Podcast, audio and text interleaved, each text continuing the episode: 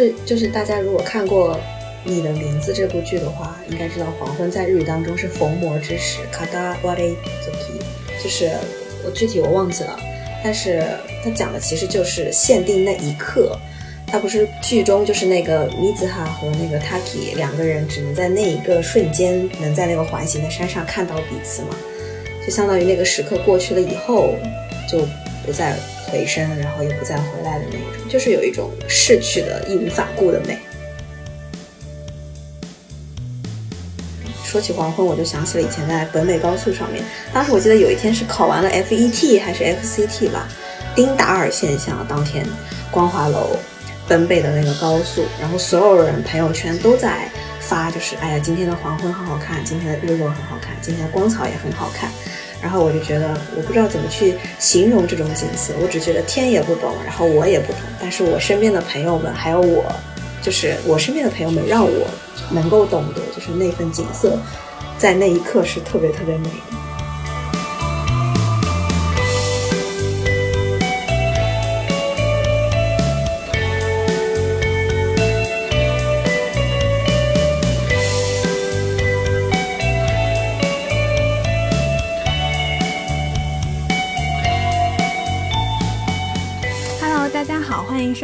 期的玉指右言，我是霍新月。Hello，大家好，我是周月。我们一个月一更的玉指右言又更新了。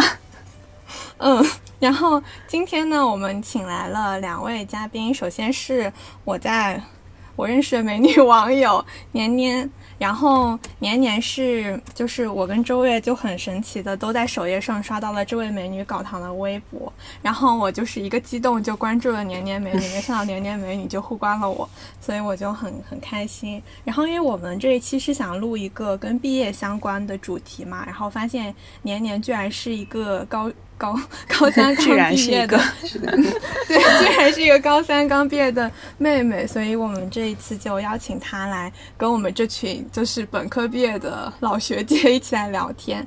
然后年年要不要和大家打个招呼？好的，Hello，大家好，我是年年。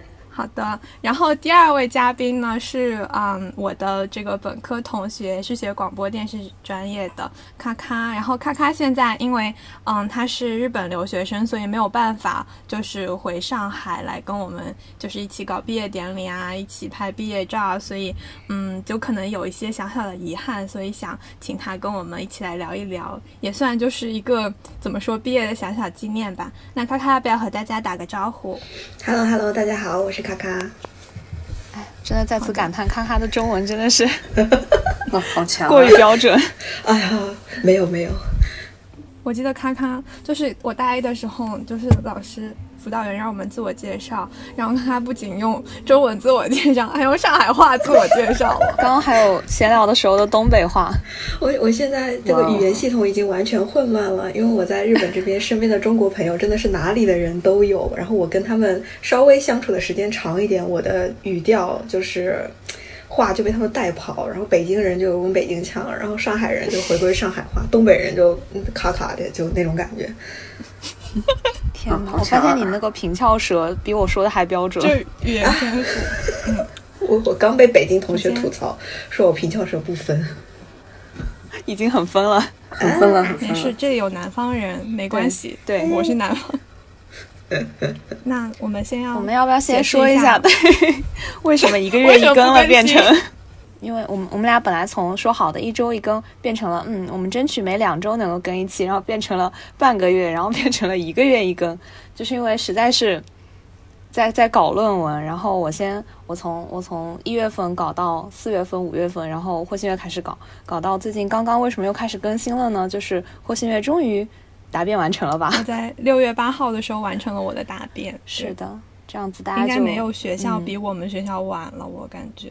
然后其实我们除了就是搞毕业论文这些，因为我们不是都没有保研本校，就会有一些档案、户口、政治审查、思想品德这种方面的一些乱七八糟的材料要搞，所以就是就是这些事情还蛮繁琐，所以又嗯忙了忙了几天这些事，所以现在终于有时间来录这期节目。对，然后就学校里还有各种。组织的这种结业式啦，然后毕业的这种流程要帮忙啊之类，就还挺，就也不能说很忙吧，但是就是零零碎碎的事情很多。嗯，是的。那我想问一下，咔咔和那个年年最近都在忙些什么？嗯，啊，那我先说那我先说吧哈。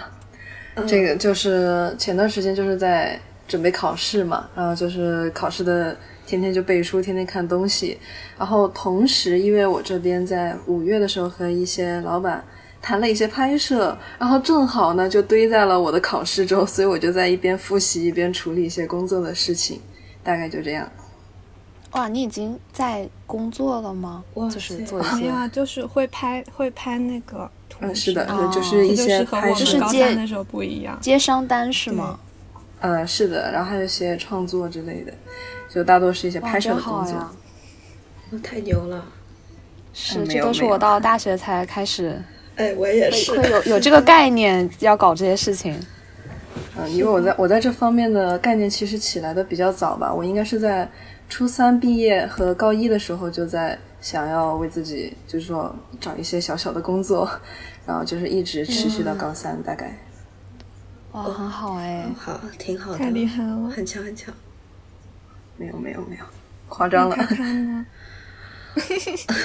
我就是答辩，在忙答辩吧，然后一直在改论文，然后做 PPT 什么的。然后答辩的当天，不知道是连接问题还是什么问题，我花了好久做的 PPT 没用上，老师就直接让我空讲了，然后讲到一半就直接直接就提问了，所以我就在想啊，这个 PPT 白做了，就有这种这种感觉。然后答辩结束线上答辩吗？嗯，对我线上答辩了。嗯，对，然后刚开始的时候还因为好像是同一个腾讯 ID 的账户不能开好几个会议室吧，所以线上答辩的这个会议室还被撞了，就一个踢出去以后，另外一个就进不来，就这种，然后搞了好久。本来我是第一个答辩的，结果排到了第三个，就顺序完全颠倒，就还挺混乱的，我觉得。但是我觉得老师也挺不容易的。嗯那那最近答辩完了在做啥呀？什么也没做，也好像因为好像就是重新开始打工了，因为我一直在日本有打工，然后答辩完了以后就重新空了嘛，所以就跟当班的店长说了一下，把我的班重新排回去了，然后就是约了几个呃暑假的旅游的行程。然后就是跟国内的朋友们线上唠唠嗑、聊聊天、组组局这个样子。真好。嗯，真我答辩完了之后，开始帮别人拍毕业照赚钱，真好。我们这里四个人 都是拍照的毕业季都在赚钱，蛮好，真不错，这也太积极向上了。就是要搞钱，天天都搞钱才快乐。是这样没错的。。那我们进入下一个环节，就是关于大家嗯毕业这些，或者是就是之前三年或者四年的一些提问吧。那首先大家嗯比如说高中三年有什么印象深刻的事情吗？要不年年先讲。好的呀，就是高中三年，因为我是艺术生，其实我在高二的下学期就已经就是完全离开学校到外面去集训了。但是在学校里边，我更多的去负责一些文艺方面的工作吧，就是有很多的像一些话剧晚会或者运动会的开幕式，就是我帮同学们策划之类的。我觉得就是我自己去做的这些活动和这个表演，对我来说是印象比较深刻的吧，因为。每一次都有得奖了，就是自己会非常的就是比较满意。然后，但是其实我整个高中的体验感比较弱，因为我离开学校比较早嘛，大概也就是这样了。然后还有就是我出去集训的那半年吧，就是因为经历了蛮多变故的，所以印象也很深刻。大概就这些吧。年年在哪里上高中啊？呃，我就在重庆，哦，我突然想到，我之前暑假看《风犬少女的天空》，我是那个 我是精神重庆人。是的，重庆真的很好，我想一直一直留在重庆，真的太快乐了。我也想一直留在重庆。呃，我想去重也是的庆，好，人也很好。我还没去过重庆呢。我也没有去过真的。太真的太好了，抽空来玩，抽空来玩，真的很很快乐。这里感觉你们学校的活动好多、哦，就是好像我们那边就不太会有这种，就是很多的晚会啊或者是的之类的东西。因为我们嗯学校在，我感觉它这几年是在转型吧，就是因为我们这里也有一个办的特别好的学校，他们就是文艺活动特别多，然后就比我们学校稍微好一点儿。呃，我们学校感觉在朝着他们那个方向转型，所以就突然安排了好多好多文艺活动，就每年很很多。我们去年元旦的时候好像有四五台晚会吧，真的是 好忙呀。哇，真好呀！我感觉我们学校要是想要看什么学校对齐，只会说啊，人家又做了多少多少的卷子，然后他们又考了多少多少个一本。嚯，这这就是我们那边的那种。这可能就是江苏吧。是的，好紧张。那咔咔呢？高中印象深刻的事情是吗？大大学也可以。如果高中没有，就可以讲大学。我好像。嗯，都没有特别印象深刻的事情。我觉得总体就无论大学也好，高中也好，就是总体是一个还不错的氛围。就是现在回想起来，会觉得，呃，走这条路也不差。因为我高中我读了三年半，我是呃两年在国内读，然后一年半吧在日本读的。然后我是转学转了好多次的那种类型。我高一的时候在复旦附中，然后高二的时候转去了日本。然后在日本的高中读到了高三，但是因为日本呃高中或者说日本所有学校都是四月份开学，所以就相当于跟国内九月份有一个半年多的差。然后我后来决定考国内的大学了以后，我高三，我当时在日本已经高三了其实，然后我又回来跨了半年，再重新读了中国的高三，所以我相当于高中有三年半，而且都是跑来跑去的那一种。就我感觉印象深刻的事情。可能还是日本高中的吧。日本高中不是活动特别多嘛，学员季啊、体育季啊，然后包括嗯各种各样的。我记得我们当时排高三毕业生排了一个扇子舞，就是那种有那种阵型的扇子舞，然后所有人都穿着呃哈嘎妈，就是汉字写那个酷，金字旁一个夸奖的夸的那个。就上半身是白色的叠巾，然后下半身是藏青色的裙裤，然后头上绑着自己所属的组的颜色的绷带，然后我是红组的，头上绑的就是红色的，然后在那边转转扇子，然后扇子正面和反面是不同颜色，所以所有人就是一个年级几百个人，从上往下看去的话，就是那种颜色慢慢渐变过来、渐变过去的那种舞蹈，那个还真的挺很震撼，哇，嗯。可以想象了，嗯，接下来轮到我们两个的高中，就是没什么好讲。哦，他们刚刚说到那个的话，其实我有想到我们高中办的那个戏剧节。哦，你说赵氏孤儿的对，嗯，对我们高中为数不多的活动，就是每一年有一个什么戏剧节，对，然后就每个班要出一个那个就是一个剧吧，然后我们班当年出的是赵氏孤儿。哇，哎，那个时候确实，嗯，是高二对吧？高二的时候，嗯，高二，嗯，对，我感觉我是一个什么？我是一个无关紧要的后台工作者。我我其实好像也是，但是我就印象很深，我其实也没有干什么。嗯，我也没有干什么，我好像是打灯光的，我记得。我我已经不记得我是干嘛的了，我好像是借衣服的。哦，我我想起来了，为什么我是借衣服？因为那时候和另外一个同学在学校里搞汉服社。然后，然后就去，就是就会去问别人借衣服，哦，然后你这么说，我还陪了你去，是不是？我们在那个对陪我们借衣服，对。然后我记得我们有一次在花朝节的时候，那个时候我们高二，然后就要办社团活动，然后我就跟另外一个同学，然后带着带着那个社团的同学去公园里搞花朝节祭祀。那个时候我记得我们还不是有还是个周六洗手。对洗手的环节，然后我们真我我在网上买了一个那个铜的黄金色的盆子，然后结果那个盆子在端水的时候就翻了，我觉得我脑子里只有那一声水翻了的巨响，除除此之外好像也没有什么印象深刻的事情。大学呢？大学，咔咔你大学有什么印象深刻的事情？我觉得我们广电啊。啊，我啊，复旦，我只觉得作为新闻学院，就是这四年有点过得太紧凑了，二加二政策好让我吃吃力。然后作为广电的话，就是东方 CJ 之夜，别的好像就 嗯，是的，所有广电人应该都，就是嗯，就是我们不是要拍片，然后会剪片子，嗯，然后我们学院的旁边就是那个东方购物的。办公大楼，然后它里边有一层是我们学院的，然后我们就可以申请刷卡，然后进去用那个大的苹果剪片子。然后一般我们都是在那里通宵。我记得有一个晚上，嗯，就是要交作业的前一天，嗯嗯，然后我和我的室友在那里剪那个片子，然后剪到所有人都走光了，我们看已经快要，嗯，反正已经第二天了，我们就直接在那里边睡了一晚上，结果睡到早上六点多的时候有。新的人进来剪片子，说，然后说，哎，你们昨天晚上没回去啊？然后就就是这样在那里度过了。天呐，你们也太一晚。但但你猜怎么着？我刚刚想到这个问题的时候，提前想了一下，居然是就是，难道广电人印象深刻的就只有剪片子这一件事吗？就是我，因为我大学四年基本上。从来没有翻过墙，或者说是什么夜不归宿啊，很晚回来就是被记名字之类的。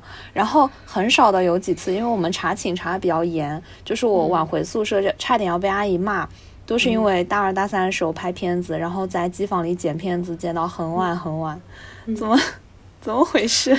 我感觉我们福大好像，我我好像没有很晚回去过。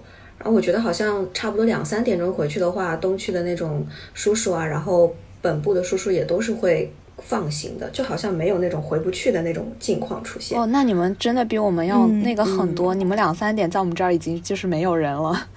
我们是，我们是十一点半就就就查寝了。我觉得我们学校的叔叔阿姨、那个门卫大哥们都见惯不惯了。我还有，对，不管的，我们是开的。嗯，就是你只要让他知道你是泽福旦的学生，给他看校园卡或者学生证，他就什么时候都能放你进去，而且二十四小时都有人执勤吧。所以，嗯。嗯。嗯嗯，但是这样就加剧了卷的程度。而且，哎，其实，哦，我觉得，我觉得至少我身边的朋友们没有是因为卷而晚归。我认识的朋友们都是 泡泡酒吧呀、海底捞啊，然后什么 外滩暴走啊，所以才什么深夜回学校的。你像我好几次晚归，都是因为玩儿。东方 CJ 我就直接睡在那边了，我也不，我也不折腾我自己了。好家伙，那我晚归都是因为。在 B 站加班哦，打内打内。那算了，我们不聊这个悲伤的话题了。那就是大家毕业了之后，会不会就是你们的心情是怎么样的？是觉得哇，终于毕业，还是说会有舍不得的事情？年年觉得呢？我觉得就是不舍的话，其实比较少，因为这学校的一些事情让我觉得确实对他不太能挨得起来吧，而且就是。我觉得我的高中阶段，在我出去集训的时候就已经差不多结束了，所以其实我对我对毕业毕业这个事情并没有很大的实感。就是我跟我的朋友在考试的那几天，我们一直在说，就感觉好像就是考个期末考，然后就出去玩周末的那种感觉。其实并没有在高考或者说啊我终于高中毕业了的感觉。但是总的来说呢，也算是一个阶段的结束了。我觉得对我来说，更多像是完成了一个任务吧，就是。了了一个心愿啊，把这事儿给交代了。但是，我以为我会有很强烈的那种，哎，我的青春逝去了啊，我过期了那种感觉。但是实际上没有，就很平淡的考完了，回家，呃，吃了个饭，然后躺下睡着了。第二天起来该怎么着还怎么着，哎，嗯，就很怪。嗯，那学校那些就是你之前参加那些组织，你会有很舍不得吗？也不太有，因为都很垮。因为这个学校确实 很大的问题。这么一说的话，因为我还是汉服社社长呢，但是因为离开这个学校太早了，我也没有什么实感。就是，嗯，对我来说，更大的像是一滩累赘吧，感觉没交代完的事儿还挂在我身上。哎呀，就可能是艺考 不一样的体验吧。是的，是的。嗯。真的是很不一样的经历。确实，感觉我们高三的时候就确实是看不到那些去就是画画啊，或者说去弹钢琴的那些同学。对，好像确实是这样。但是我觉得有个有个比较奇怪的现象吧，就是我感觉好像大家都不太，就是说我们班上的同学都不太有那种很不舍的感觉。我以为大家都会什么哭哭呀，或者就是什么很舍不得，或者写小作文什么的，但感觉大家都是一副啊终于解脱了，好想逃离这个地方的样子，不知道为什么。我们当时高三毕业有很舍不得吗？嗯。我好像也没有什么感觉，我只是记得有一天，大家因为要填志愿还是什么，又回来之后，我发现只有我和高中毕业，就是和高考之前没有什么区别。然后，但是我一进教室就发现了班里多出来好多美女。对，然后什么要去激光的已经做好了激光，然后要动什么手术的也都已经完成了。嗯，然后要烫头的也都烫完了，对，然后大家都化着妆。嗯，哇。动作这么快，大家。我记得我高考结束那晚好像什么也没有干，就是回家吃饭，然后睡觉，然后开始看电视剧，等等录取通知书，就是这样。我跟科科去，然后在成绩那出来那天一起去做手工，就是那种布艺包，然后我们俩一边做一边等。但是我觉得他刚刚说的那个感觉确实是那样，就是你有没有那个答辩完了之后那天，就是我以为我答辩完应该会是那种。很激动，或者说啊，终于结束了，终于要毕业了，怎么怎么样？但是完全没有任何的实感，就是嗯，也没有觉得解脱了还是什么，然后反而觉得就是有点空落落的。然后那天气压就特别低，不知道为什么。那我倒没什么感觉，主要是我答辩天早上刷牙的时候，因为地太滑，摔了一跤，就是有点扭到腰了。然后，所以我答辩结束之后，我就回去歇了一会儿，然后。本来是大家约了答辩结束那天晚上去唱歌，然后我躺在床上的时候，我就在想，算了，就是要不还是不去了吧。但是又觉得歌人家不好，就还是去了。然后就在扭到腰的情况下，在 KTV 蹦了三个小时，然后结果第二天就一觉睡到睡到了十一点，就是这样。嗯，好充实。对，就是我，我可能也以为大家答辩完或者怎么样，应该会去约一下或者干啥，然后啥也没有，就什么都没有发生，然后就觉得，嗯，这就是要毕业了吗？啊，我们也是，我们也是，连说要去吃个饭的同学都没有，大家就非常默契的，赶紧就像跑步一样离开了那个教室，各回各家的那种。是的，非常快，就四散，真的。而且而且，我有一种谁也不想拿起手机先主动去约人的那个举动，就想躺着。是的，是的。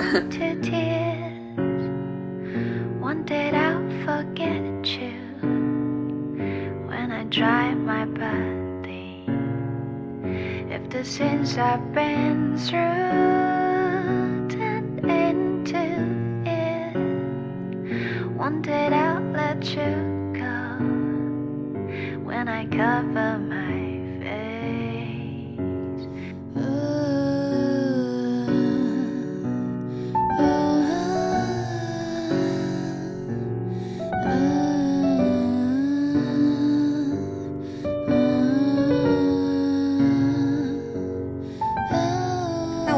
我其实还蛮好奇的，就是还蛮好奇年年你对大学有什么畅想吗？就是我们可以在线解答。畅想嘛，其实因为我这个专业的特殊性嘛，其实我自己对我将要去的专业或者大学，其实已经有比较清楚的认知了。就是说那种不太会有什么不不切实际的想象哈，但是我还是。就是我觉得更多的那种畅想不是放在学校上的嘛，因为我现在今年各方面的像成绩还有分数线都比较特殊，其实我对我会去哪个院校哪个专业已经不太在乎了，就是能报哪个咱们就上哪个。但是对于我自己，我是觉得，因为大学的那个空余的时间会相对更多一些，会更相对自由一些。所以我会希望自己在大学能够发展我自己的事业吧，不管是模特也好，还是我开店也好，或者其他的什么方面的事业也好，我更多是希望我在大学能够利用空余时间去做一些我自己的事情，而不是说，嗯，就是说被我的专业或者说哪个学校限制住，这这些都不重要了，主要是我自己吧，大概就这样。我觉得我在刚进大学的时候就没有像。年年这么清楚的自我认知，我我就觉得，对，我觉得还不知道大一大二的时候不知道自己在干嘛，就只是在上课做作业，呃，做小组 pray，然后开会，然后还有做做什么部门工作，然后社团工作，然后我现在觉得就是我没有很好的发展出我自己的兴趣爱好，比如说我没有好好练字。练字，现在练也不晚，这样研究生就可以开始规划一下。练也不晚，不晚，和我一起打卡吧。对我也是，我感觉我就没有，因为因为感觉你还不确定你要去做什么，就是我可能当时就做不到说，呃，我已经很清楚我要去干嘛，然后其他的事情就是并没有那么重要，都是为了他让步的。然后我当时可能就是我喜欢摄影，但是嗯。我就会觉得这个东西我可以做到怎么样呢？我也不清楚，所以我就得几边一起在做着，然后同时你的学习、你的 pre 所有的作业也得好好做，嗯，就是感觉好像还挺累的。嗯这可能就是拿国奖人的累吧。哦 天哪，什么东西？救命！Q 不要什么 Q。什么什么国奖？不会哦现在离开还来得及 这段会被我剪掉的。哎，群抢我才，哎，不不进，错群了真的了，真的 就是感觉，哎，如果说如果说我之前一直看他们说什么，我之前报摄影班的时候，然后那个老师就会说，呃，你拍的再差，但是你连续去拍三个月，你都能找到一定的风格，而且一定会进步的。然后我就好像没有任何一段时间是在这种长期的去练某一个兴趣爱好，或者说做什么。嗯，跟我一样，我我也是，嗯我是属于那种大一大二的时候就是特别佛、特别躺的那一种人，就是我好像特别期待能在大学就是活出新鲜的、灵动的自我，所以可能会去交很多朋友，然后去就是组很多局，或者说参加很多局吧，就是拓展人脉的那一种。但是嗯硬要说的话，什么社团活动我也不想参加，学生会我也不想进，我是想自己控制自己想去做的时间，就我会想把就是自己要做的事情先置于自己的掌控之下，然后再去想到底要不要做这件事情，所以就导致我大学整个整段时间没有参加任何的非。单纯出于兴趣爱好的社团活动或者学生会，参加了的基本上要么就是被拉进去的，要么就是比如说亚琴，就参加了的话会对我自己的住宿环境有利，所以我才去参加的。然后课程什么的也是，好像一开始就我我我之前毕业的时候看那个学分确认嘛，然后我是有看了一下自己每就八个学期四个学年的绩点，我发现我大一两个学期一整个学年的绩点是四年当中最低的，就是根本就没想好好学习，刚进来的时候。全全在疯玩。我觉得那还挺好的，至对，少我也觉得。挺好的，是的。嗯，我感觉我既没玩到，也没学哎，到。对，然后还很累。我感觉我是那种就是。就是如果说我学的专业是我自己感兴趣的专业，那我天天都学也不会觉得很累。就是就比如说数学这种东西，我不行，那么就是不行。我啊打你就算学五分钟，学五分钟我也会想吐。但是如果你你要我你要我每天六点钟起来练琴、开嗓、吊嗓子，我觉得没关系，我可以，我可以天天都这样。但数学就五分钟也不行，一秒钟都不行。嗯所以就是反正希望我大学能学不管是不是艺术相关的专业吧，就是说能选到一个我自己比较感兴趣的专业，那我就觉得我大学应该还不错。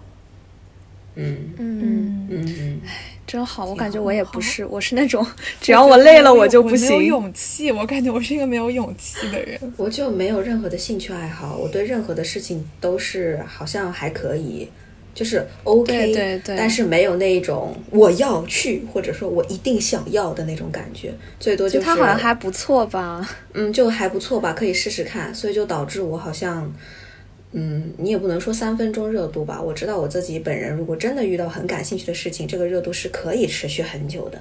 但是我是有那种，就是间接性的那种热度。就比如说我练字，我其实小学五年级的时候就在写书法了，但是中间空了好几年，碰都没有碰过。然后直到最近几年又觉得好像很喜欢，然后又开始每天自己都练的那一种。但是你要说我真的很爱他吗？我好像也并没有，我也不知道自己未来到底想干什么，也不太清楚自己为什么当时选了新闻系。我好像只是记得当时家里面的亲戚朋友都说女孩子嘛读新闻挺好的，复旦的新闻嘛又又特别有名的，就你去试试看吧，就这种。然后我就报了，报了就考上了，好像就是这个样子。我当时选专业的时候，因为新闻新闻学院分数不是就仅次于经济和管理嘛，嗯然后因为当时在江苏江苏省，就是像这种高考大省，都给的是热门专业。就我的选择范围其实很少，只有经济管理、嗯、新闻、法律、英语、中文，就是我可以选的那些里只有这么几个。但是我其实如果当时，我现在想，如果当时有什么文物与博物馆专业，就我肯定会去选。但是，但是我没有这个选择。但是，然后我进了新闻系之后，其实是可以转专业。但是，真的进了新闻之后，我又没有那个勇气去转专业。然后等到后来，我就问我室友，我说：“你们填志愿的时候，你们有哪些志愿？”我后后来我就发现，像这种系比较小的，或者不是很出名、分数比较低的，可能就不会放到我们这种高考热门的这种省份里去。我觉得这样其实不太好。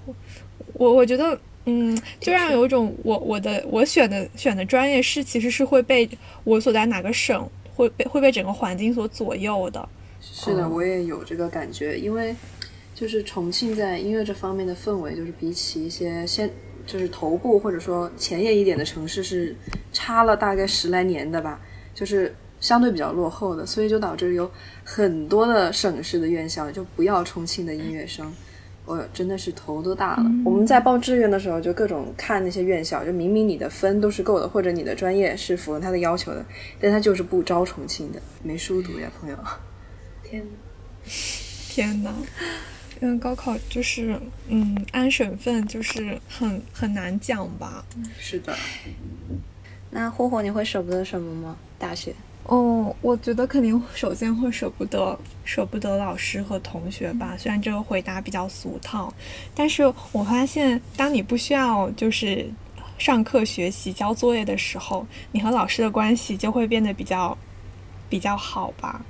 因为就是我不是在最近在帮老师拍那个片子嘛，然后然后我之前就觉得周宝华老师就特别牛，真他真的就是他被就是他就是被我们特别牛学院另外一个老师评价说，在这个学院里，可能大家做老师就是可能会有各种各样的原因，但是他相信周宝华老师一定是因为充满了对学术的热爱才会去做老师，做就是搞学术研究的。我也非常坚信这一点。嗯然后每次他，比如说我们拍了一个片子，剪好了发发到群里给他，他都会说谢谢辛苦了，就是会我会感觉这比我这怎么比我就是在别的地方接触到的就很就很有礼貌，我就特别喜欢有礼貌的人，嗯。然后之前嗯那个崔迪老师他问那个周宝浩老师说给你们多少钱了吗？我说没有，然后他说如果他忘记了，我会帮你讨薪的，唉。就突然有一种很感动的感觉，哦，我们院老师也都是这样。真的挺好的。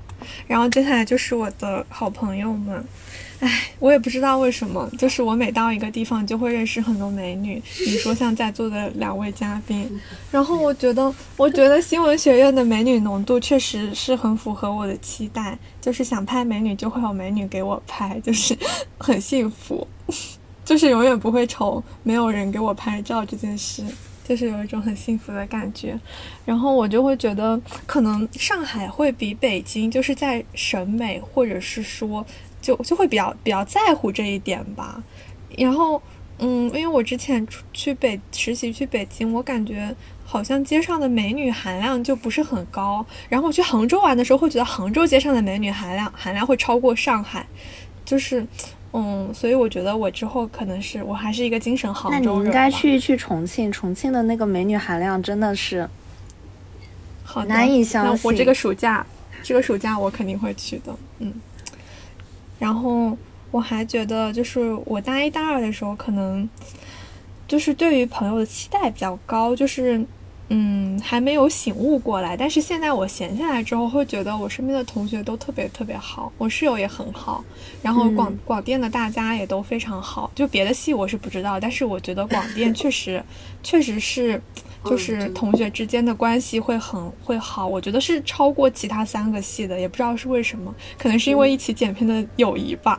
哦，的确是这样。我觉得也不能，就是的确不知道其他三个系，但是广电真的比我想象当中大家要佛好多，好像就嗯，嗯没有那么卷，然后绩点平均也是四系当中比较低的那一种，然后大家就是很快乐的一起，哎呀，东方 CJ 见，哎，撒路，然后就就这种感觉。平时上课的时候也是很安稳的一起看看片子，然后听听陆老板和崔崔哥哥就是讲课，就觉得很快乐，没有想象当中就是这复旦新闻的那种可怕程度。我以前一直觉得会很可怕，就是我卷不过别人，但是进来以后发现广电的确很很好，氛围是很好，的，真好呀！不后悔做是广电人。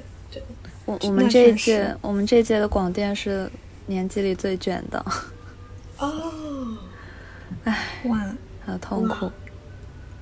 可能这就是不一样吧。嗯，我很羡慕那种状态，就是嗯，对，各个学校各个学校的情况。每 每其实每一届都不一样啦。其实关键是看你那一届的同学的那个选择还有氛围都有关系吧。但是我感觉我们学院好像是广电一直都是这样。哦，那我我们是就是不是，我们就是我们这一届至少从绩点上来说，广电好像一般都是绩点比较低的那个专业。就近几年来，广电一直都是最低的，好像。对的，是的。那你高中有舍不得吗？我吗？嗯，我吗？谁呀、霍霍霍霍霍霍，我就你高，中毕业有什么舍不得的事情吗？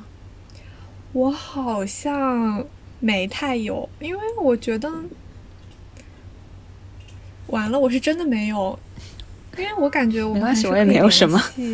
对我，我是我真的是没有没有这种感觉，我高中就是感觉要毕业了，还挺好的，赶紧毕业。就终于要毕业了。对对对，就是感觉像以前看日剧或者或者看动漫、啊、番剧之类的时候，觉得大家毕业季都哎呀好感人啊，大家都在哭哭。我毕业的时候一定也会这样吧？但是在国内完全不是这么一回事，感觉大家对于高中都是一个想逃的那种感觉。对，是的，是的，我反而也是到了大学才会有这种感觉。日剧的那种情怀，其实是源于就是就是参与者，包括主人公他们在校园里面所做的一系列事情，什么青春疼痛爱情啊，然后包括学员季什么一个班级一起搞体育季什么搞东西，就是永远都是环境让他们舍不得这个学校，倒不是是的，就这个大环境大氛围啊。反正我是在国内的高中毕业的话，我也是没有特别深的感触，哪怕我是个日本人，嗯。我当时也是只是觉得啊，就毕业了，就就可能还是嗯。江浙沪这一带的没有太多这种氛围给你吧。嗯，是的，是的。所以感觉大学的话，应该是说就是属于自己的东西更多一些吧。但是在高中的话，其实不管嗯不管是个体意识还是经历，都是很少有就是你觉得是独属于你自己的。对，嗯因为大学你会有很多空闲的时刻去做你真正自己做出的决定所导致的一些行为。就比如说我其实是个特别爱喝酒的人，我上了大学以后，我总喜欢跟朋友们约去各种小酒馆，就清吧的那一种，所以导致我就是经常回去很晚。但是现在问起来，如果大学有什么很难忘的事情，除了专业方面广电就是剪片的那一种同甘共苦的那种战友情以外，就第一瞬间回想起来的很多还是大学路上那种晚归的那种时刻，就大家都有点喝得微醺、微醉了，然后街上也没什么人，也没人会刮你绕那个扰民，然后灯光照在大家回去的路上，然后大家嘻嘻哈哈的说着明天我要早八呀，明天我要怎么样，但是又还是会继续去喝，就是很有一种少年人独特的那种肆意的感觉。那至少那个瞬间，我是很觉得非常自由，非常的怀念吧。就至少站在我现在回不去的这个立场上来讲的话，是会觉得非常的，嗯，嗯，会会比高中会更怀念一点。对嗯，我是我是到了大四才有你这个感觉的。我很早就有了，我大概大二的时候，前三年太努力了，说明 真真的是到了大四开始想开始想要就是过一过自我自我的生活。我好像一早就进进大学，就是决定我一定要享受我自己的大学生活，去他妈的绩点。真好。我，感觉我们 我我跟周月属于开窍太晚，我们俩现在就是羡慕的 对，感觉前面三年在干什么？嗯，我唯一刚才康康说那个场景之后，我就突然想到，我去支教的时候，就是嗯。去海南万宁支教，然后当时觉得去海南肯定不会特别特别冷，然后也没有带很多厚的衣服，结果发现到那里之后。还是特别特别冷晚上，然后而且他那里的条件不是很好嘛，然后给我们安排的嗯、宿舍是他们老师放寒假，然后他们老师回去了，然后他们把东西搬空，就给我们留了四五个床板吧，然后我们。我们就去那个集市上买了几捆草席，然后往也没有床单，然后往那个往那个木木板床上一铺，然后也没有被子，然后我们就把自己的羽绒服裹在身上晚上睡觉，然后每天晚上都被冻醒，但是。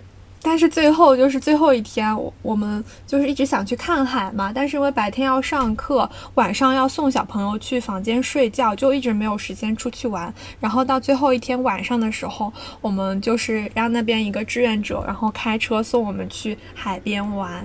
但是那个海边也不是那种就是有商业化的那种。那种海边，就是你停在一个马黑漆漆的马路边，然后你穿过那个小树林，就可以到那个海边，然后完全没有灯，我们就在路边买了那个烟花，就在那个海边黑天里放烟花，嗯，就就特别好，感觉呀，对，然后然后还有海浪声，然后你就看对面，就是对面那个海岸线会有一排那个灯。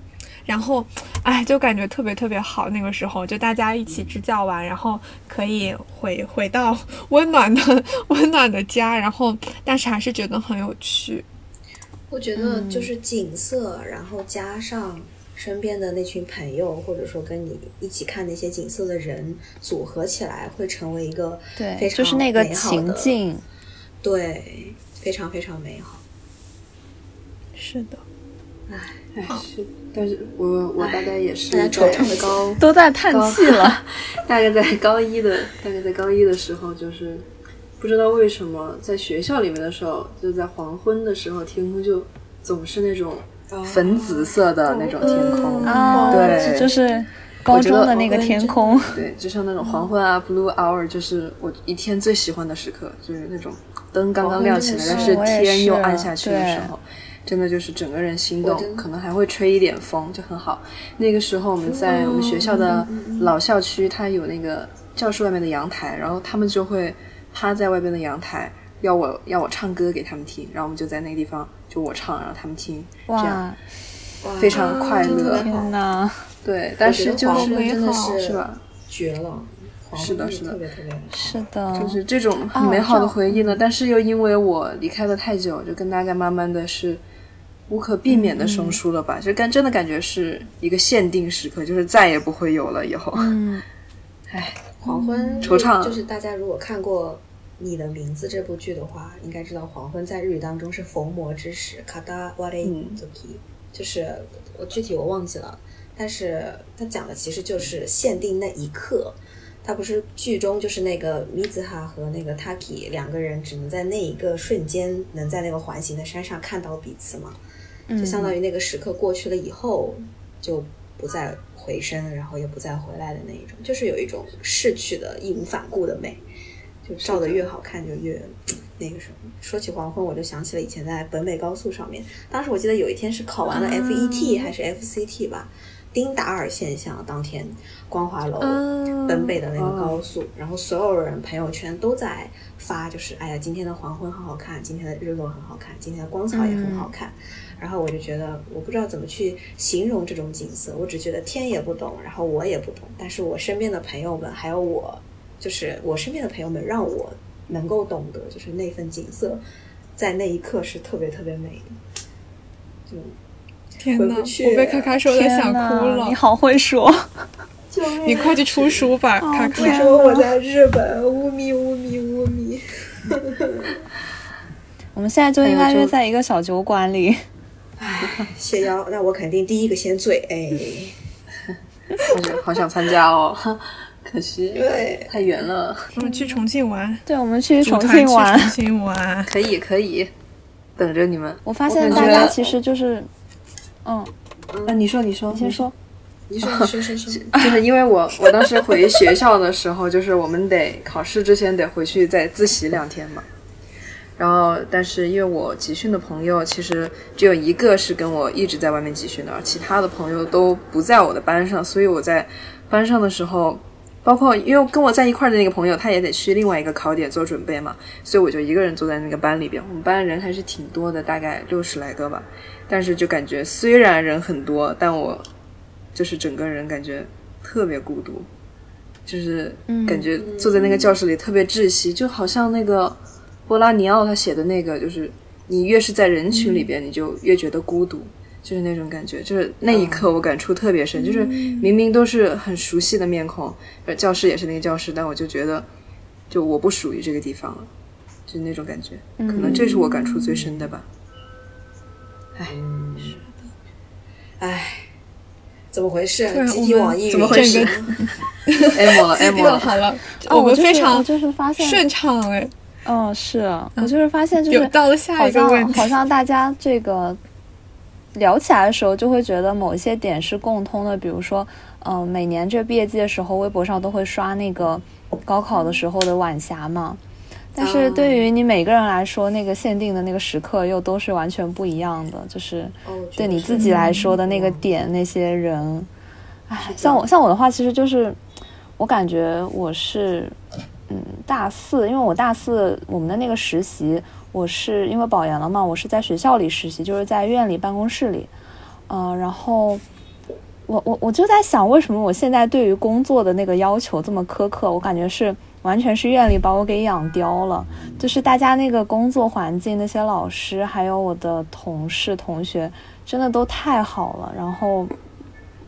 所以整个氛围就是会让我逐渐，其实是在大四开始产生对于院里的这种归属感和就是那种舍不得的情绪。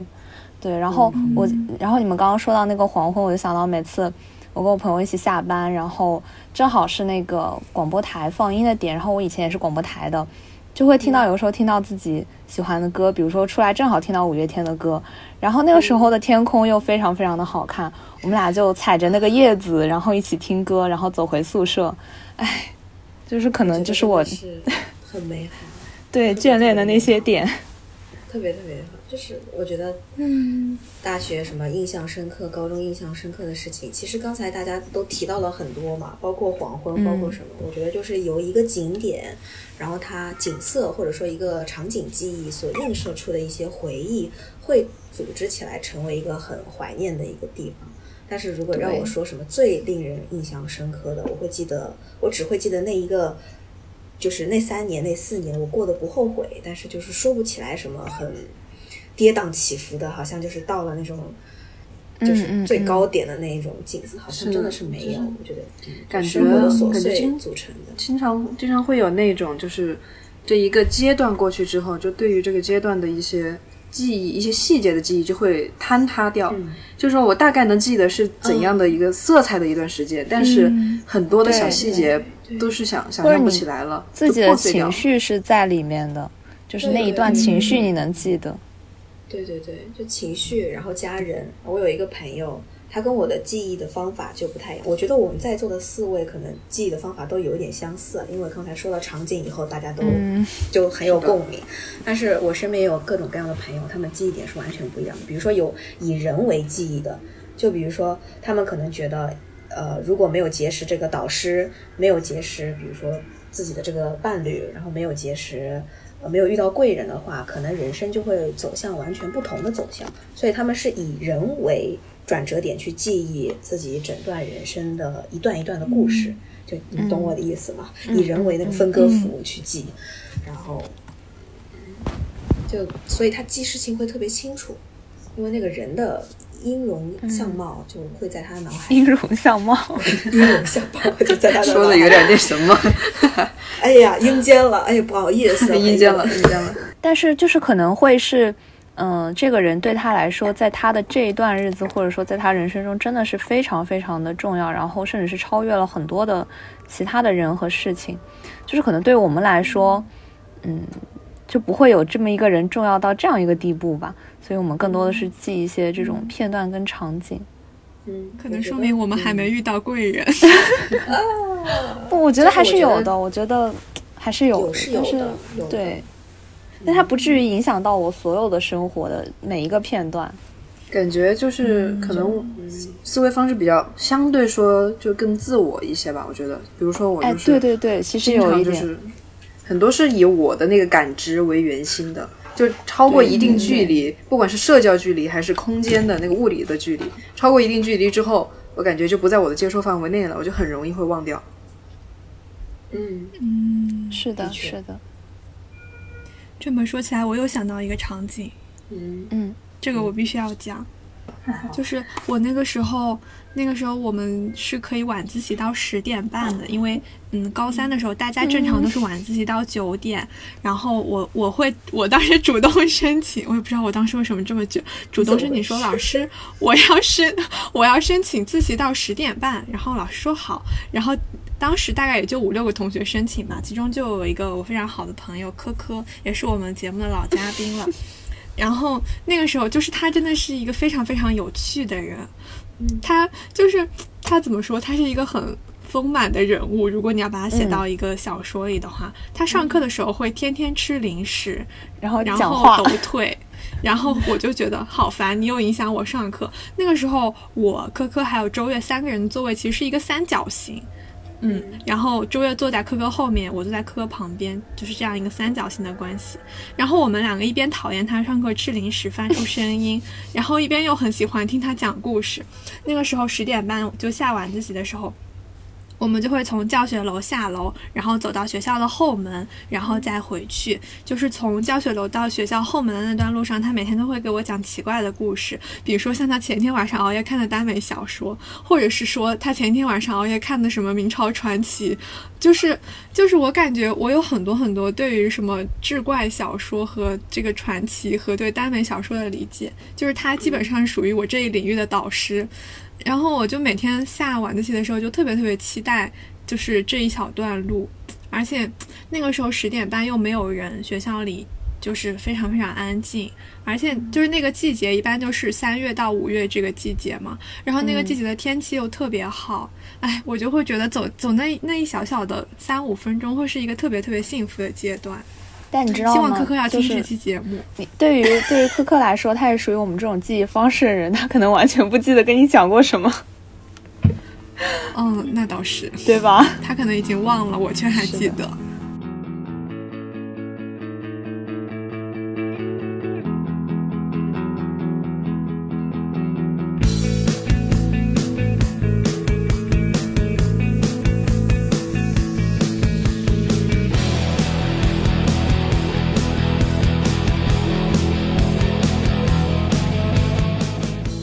一段时间，我跟我跟霍霍两个人就是突然聊天，然后越聊越伤感，就是不想开学，不想去，然后我们就在讨论我们到底为什么有这种毕业前的离愁别绪。嗯，我觉得就是第一点是一个比较比较现实的地理问题吧，就是因为我家在江苏，人在上海上学，我会觉得这个距离其实。嗯，不是很远，然后我回家其实也蛮方便的，算头算尾，就是从学校到火车站，从火车站坐高铁，然后再从家里的高高的那个火车站到我家，其实也就三个半小时，我觉得其实还挺近的。因为如果其实你在上海，然后你家住在什么，哦。滴水湖就是某一某一条地铁的终终终点站，其实回家比我还要麻烦吧。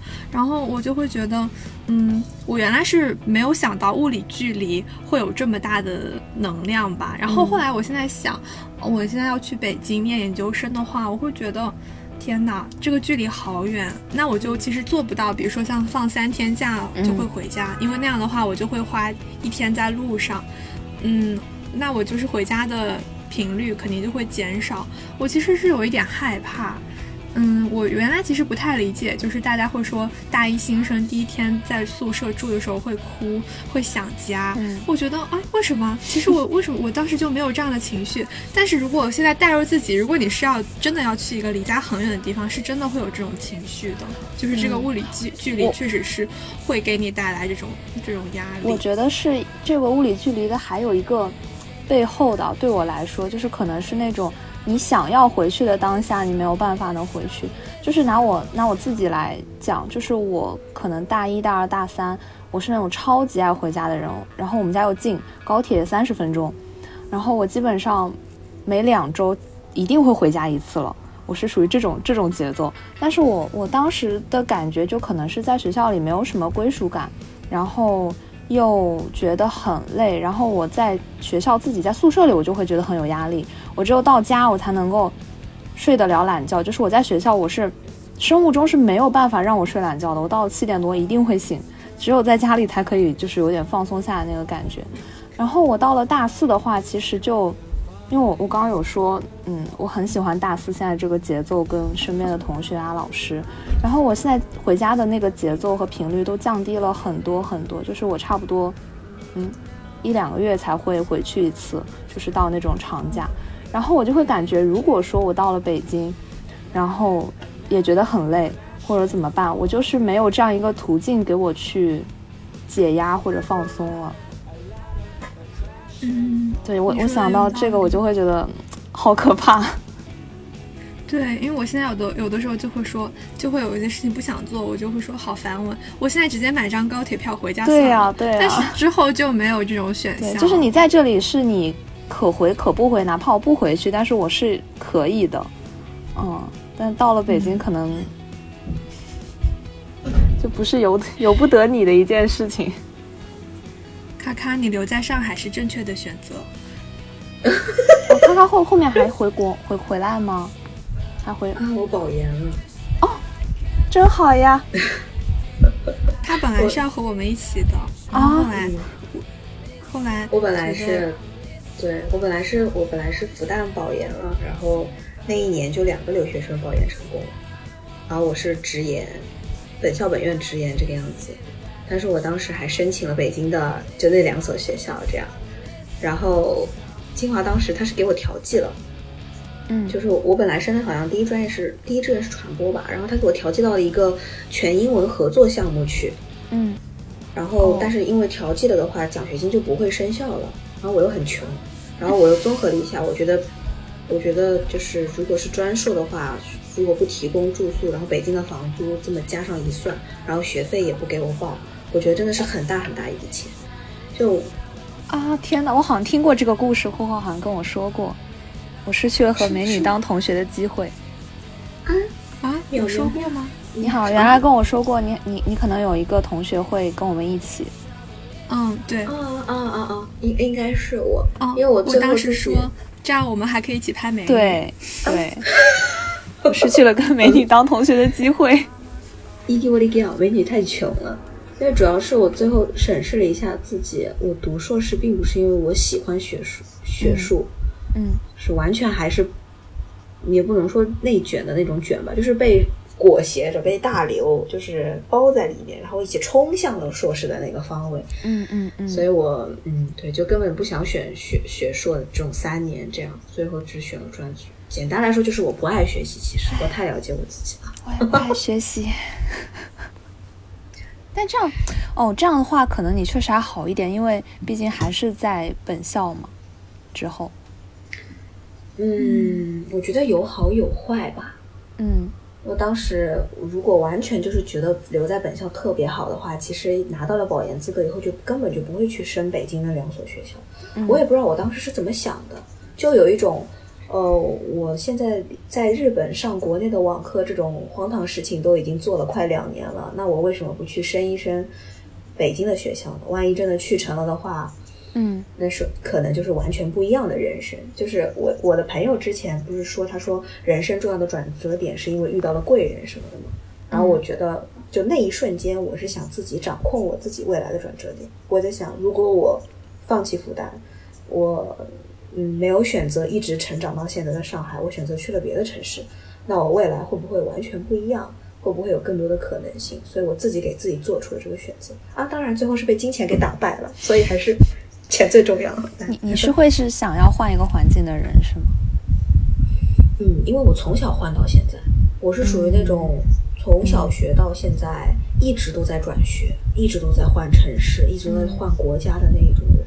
因为父亲的关系啊，因为自己的一些想法，好像很热衷于想要完全就是自己能够完全掌控一些事情。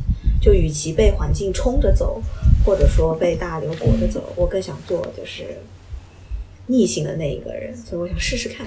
但是这样子的结果就是，现在就是我遇到我自己最最最不喜欢的一个状态，就是我因为政策问题被迫没有任何选择的余地，只能留在日本，没有办法回国，天哪，就让我很我觉得难受。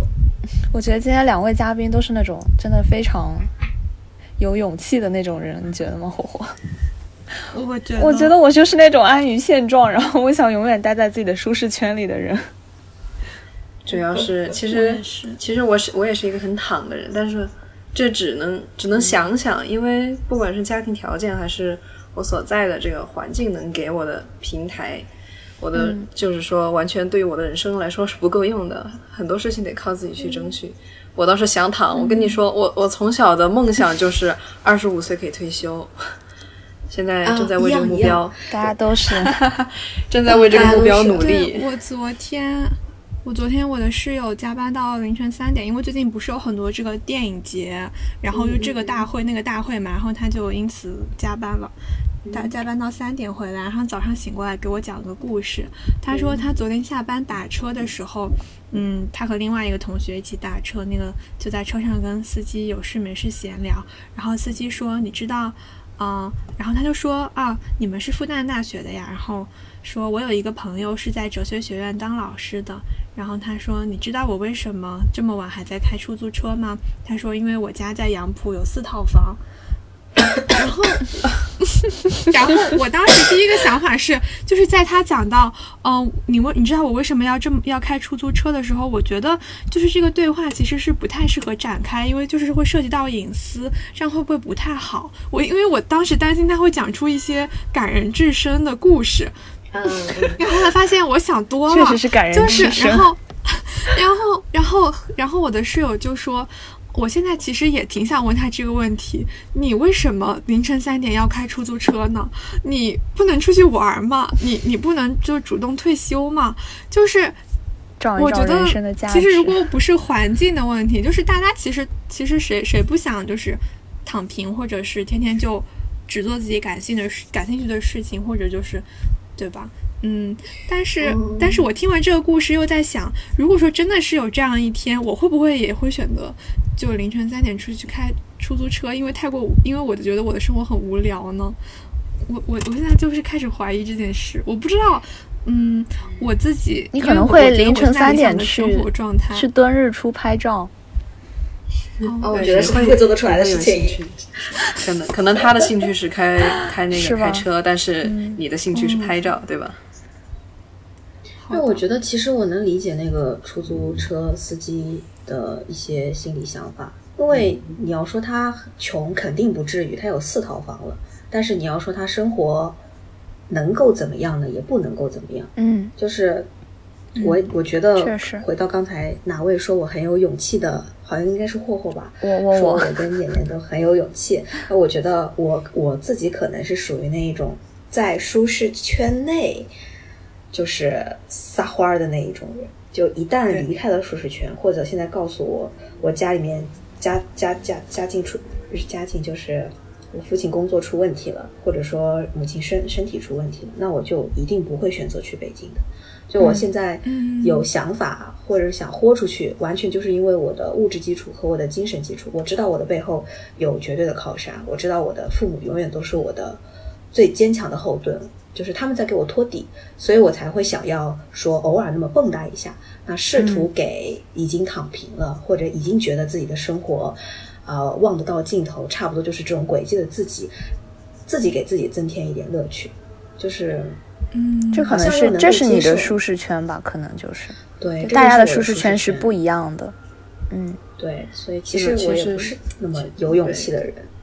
其实我也是，就是不是现在就面临想要选大学、选城市的这个事儿嘛。虽然我们新高考要填一百多个志愿，但是我还是大方向还是在的嘛，就是我更想更想留在重庆，但是因为重庆的教育资源并不是特别好，就是说九八五就一个，二幺幺就一个，然后就是好一点的音乐院校也是没有的。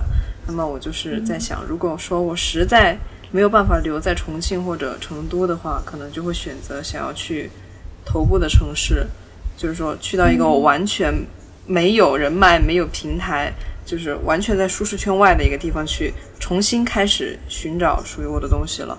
因为我想留在重庆，肯定是因为家人都在这边，然后我的朋友、我的老师以及我更熟悉这个城市。但是如果实在要选择离开的话，我可能就是也会选择去更远的地方，但那并不是我最想要的东西。我还是想就在自己的小圈子里面去发展，去开我的店，去做我的模特。嗯嗯嗯嗯嗯，我觉得可以理解。就就我觉得讲的抽象一点，就相当于人有两只脚，我的一只脚永远跨在我的舒适圈里面，然后让我觉得安心。因此，我将重心放在了这只脚上，但我另外一只脚永远在别的圈子那边，就是来回纵跳，你知道，这个脚尖在那边试探。然后，如果我的舒适圈的重心，我的舒适圈崩塌了，我的重心毁了的话，我就逼。我就不得不把我的两只脚都放在未知的领域里面。那如果真的到那个时候，我不是那种会大步迈开往前走的人，我很有可能就是那种蹲下来在那个地方再也不走的那种人。所以我觉得我有勇气或者说能有变化，完全就是因为我的舒适圈的重心能够让我很安心的把自己的一切都交在那个上面。对，我感觉我跟卡卡还是蛮像的，这在这方面。哎，很像。哎，加个微信，加个微信，加个微信，加个微信。哎，美女，我有美女的微信了。我也是，真好。我们我们变成了这个交友交友的，对对，很不错。就联谊上有我在，只要有我在，就没有我要不到的微信。真的，我们这里可以凑一桌重庆局。可以可以，改天来玩。我会加油留在重庆的，家人们在重庆等你们，加油加油！我的精神老家，精神老家来了。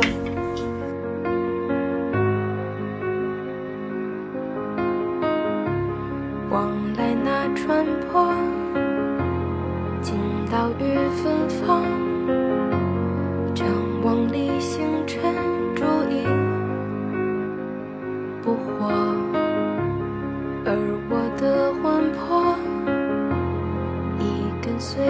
落，就当四季跌入了漩涡。那刚刚其实我们也有讲到，嗯，咔咔跟年年后面的一个，呃，发展的大概的方向以及要去干什么。那大家有没有什么别的期待呀？就是对于毕业以后，不管是嗯、呃、短期的还是长期的。比如说暑假打算干嘛？这种对，就除了旅游、啊，啊，没讲过我暑假。嗯，暑假我希忽望略我讲话。嗯，我希望我暑假可以天天工作吧，就像我最近粉的那个小爱豆，他说，他说希望自己天天都要打工做打工人。那我其实我也是，我希望可以天天工作，或者经常都会有工作，我觉得这样更充实一些吧。毕竟对于我来说的话，一天不挣钱就会觉得很慌。真好，天哪，向你学习，真的向你学习，我们也要向你学习。趁 趁我趁我还年轻，多说点这种多说点这种不负责的话，就真的希望可以天天打工。respect respect。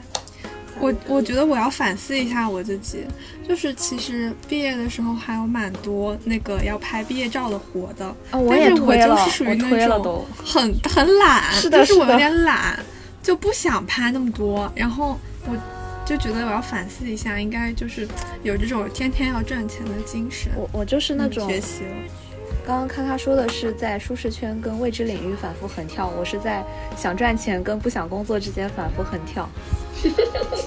我也是，我也是人家还问我你拍照吗？我说不。就看到朋友圈的那种美女，就是或者已经小有名气的一些朋友们，就看他们凌晨四点在试妆啊、或者通宵修图的时候，心里面竟然油然而生一种羡慕之情。我就好希望在那个地方通宵修图的是我。哎，离谱呀！向你们学习。这就是得不到的时候都想得到，得到的时候 好累啊不想要了。啊，这福气给你，你要不要？哎，那我走。笑的要死。搞相声的真的是。你们俩出个组合吧真。的，可以，可以，完全可以。我的暑假就是能赚钱的时候赚点钱，能接点剪辑的时候剪会儿剪辑，其余时间就是都来练字，然后学习传播学知识，太励志了去学学跳舞，然后你你也很奋斗嘛？太励志了。哦，你知道我高中高三毕业的时候特别特别想写耽美小说，然后但是我写了大概大概两三万字之后，就不想写了，因为我觉得我写的太烂了，然后又没有写。最主要的是后来我妈突然有一天问我说：“你写的那个谁和谁的故事怎么样了？” 然后我当时大为震惊，我说：“你到底是在哪里看见的？”然后我后来就没写了。所以我现在大学本科毕业，想重拾一下这个理想。哦，你不是你想，你必须要写，不然你要请我吃饭的。哦，好的。我也是在不要忘记这个约定。大家都在这个暑假，因为嗯，我看到好多人都去实习了嘛，但是我觉得嗯就不急吧，就是毕竟也难得这种没事的暑假，后面这辈子之后也不会有太多了。嗯，我感觉顶多两年还是抓紧机会，就不会有太多了。对，对的，嗯，所以要珍惜这样一个暑假。我暑假要出去玩儿，要去热海，七月底去看花火大会。哇哦！哎，你知道吗？我我要我一定要跟你说我的经历。说到花火大会，我我那一天呢，本来是在在哪里，在京都还是哪里有一场，然后我跟我朋友因为逛街逛的太开心，最后忘记了。我我家然后就错过了。我家我家在利川，利川这边有一个国立昭和纪念公园，是属于那种东京只要放烟火，昭和纪念公园一定会放的一个地方。而我在利川生活了这么多年，我没有看过一次。就是越近的，越越能够碰得到的东西，就我就越没去碰。然后现在因为疫情接连取消嘛，我他妈就要犯贱，偏偏跑到热海那么远的地方去看。我真是觉得自己太折腾了。笑死！我希望我能再去看一次。哎，我这脑子也是绝了，真的特别好看，花火大会真的很好看，而且热海的话，你应该可以。热海的花火大会我还是蛮推荐的，因为热海的花火大会它燃放的地点是在海上，嗯嗯，所以是不是那个海街日记的那种呀？呃，海街日记是镰仓，不过也很近，哦就是对热海的花火大会，就是你能看到海，对，它就是在海上面放的那种。对它，你会看到它的镜像的，然后就非常非常的漂亮，就天空和海，你会觉得嗯，就是特别的对应。然后就是主要也是想给自己大学就是毕业有一种仪式性的纪念嘛，总觉得看一看大学四年来从来都没有看过的花火大会，给大学画一场句号，那说不定就能弥补一下不能拍毕业照、不能回国的那一种缺憾。其实一会儿加微信等你的返图。哎，好从从初中从初中开始一直到高中，我就一直在想，呃，我毕业旅行一定要去日本，一定要去看花火大会。但是从初中一直到现在，每一年都不不觉得自己有那个能力去实现。包括现在终于高中毕业了，可以去毕业旅行的时候，突然发现对于我境况来说，还是哎，不仅疫情，而且。还是就是说，比起花钱，我还是挣钱吧。这个条件不允许。没关系，已经是你大学之间一定有机会的。好的，一定有，你还你还很有机会。大学时间只会越来越多。我们比你大四岁呢。好的，好的。我们四年前从没想过挣钱。对，那就借借各位姐姐吉言了啊，争取去一趟。一定可以，真的觉得可以。还是要做精神上的富贵闲人。我自己是想，未来如果能做精神上的富贵闲人就好，嗯，佛一点。但是我一直不觉得自己能够躺平吧。但是我应该可以呈现出躺的姿态，但我是被撂倒，就 kick it out，我就是被撂倒的那种。那总归来说也是躺了嘛，那就 结果 OK，那就行了。就是，我前两天还收到一条评价，说。霍心月，你知道吗？你其实是一个很卷的人。我当时，我对我自己的自我认知都崩塌了。我想，天哪，居然我的身边有人觉得我很卷，然后我就开始反思。我发现我确实是那种。嗯，如果是经过我手上的事，我不允许它变得很烂的那种人。哎，我跟你说，然后他们可能就会是这样，因此觉得我很就是你身边的人吧，有一群很卷的人，然后你们通过看到他之后，你就知道了，原来这个事情还能做到这样，于是你就不太允许你自己不把这个事情做好，就是你的好的标准又往上推了一个档次，于是我就变卷了。但是，我有时候在想，这也不一定是真的卷。嗯。嗯，是的，卷我可能是对自己就是我没有，我没有说，我没有说我想要再去自己去创新挖掘出它新的这个高度来，只不过我看到了别人这样做，那我就觉得我不能做的太差，可能更多是出于这样一个心态。嗯，我觉得卷就是你从那个字理解，拧作一团，扭起来的那一种。那中心如果扭的中心是你，那卷这个行为可能就是把你身边没有这个想法的人，就无辜者给连牵连进来的那种。但是我觉得现代社会，就至少是在我身边，大家卷或不卷，他们是会有那个意识的。就我自己现在在做的这个事情是卷的还是不卷的，嗯然后不想卷的人，无论怎么样都扭不进去，然后。嗯对吧？也不是这样，就是你可能有的时候 把这个事情做得更好，它并不一定是没有意义的。就是如果真的是那种无意义的卷，我觉得我们也还好吧。嗯，的确，嗯。无意义的卷是打面，嗯，就我觉得对，强迫别人去做他不想做的事情就打是。面，我是真的很讨厌那样子的价值观。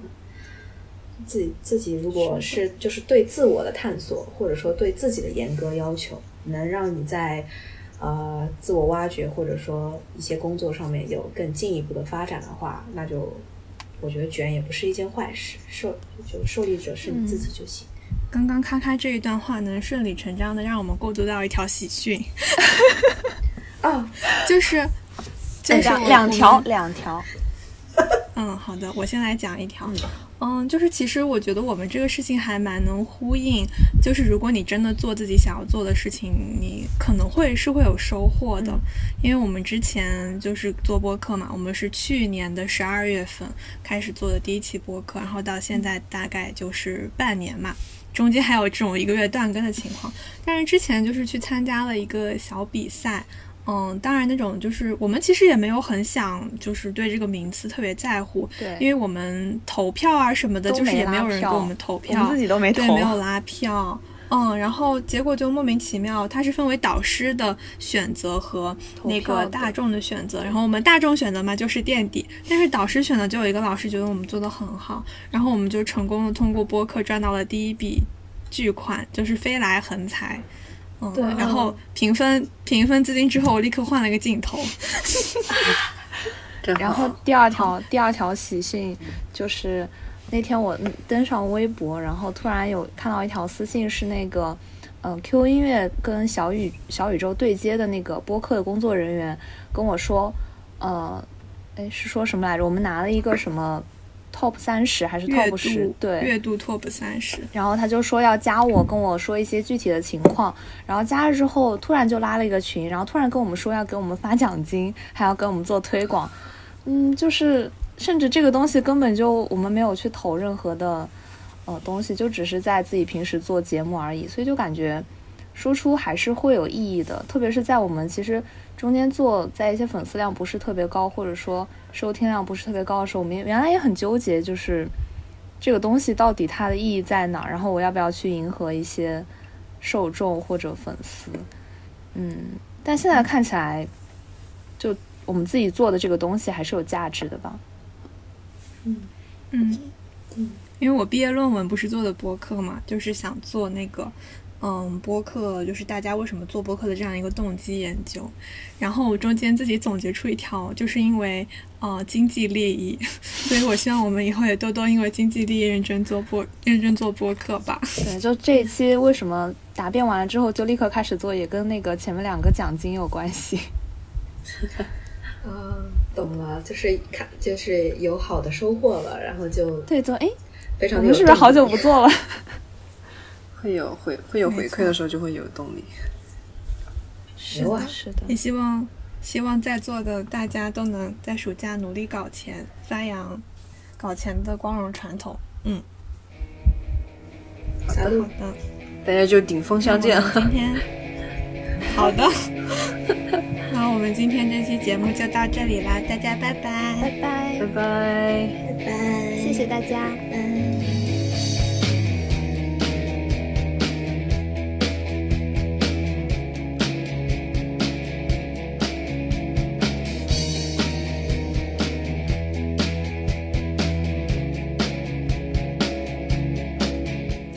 感谢大家收听本期节目。你可以在微博和微信搜索“玉指右言 ”，Say the swirled words，关注我们。也可以在小宇宙、喜马拉雅、Podcast 等客户端搜索并收听我们的节目。如果你喜欢我们的节目，也可以扫描微信推送下方二维码给我们打赏。我们下期再见。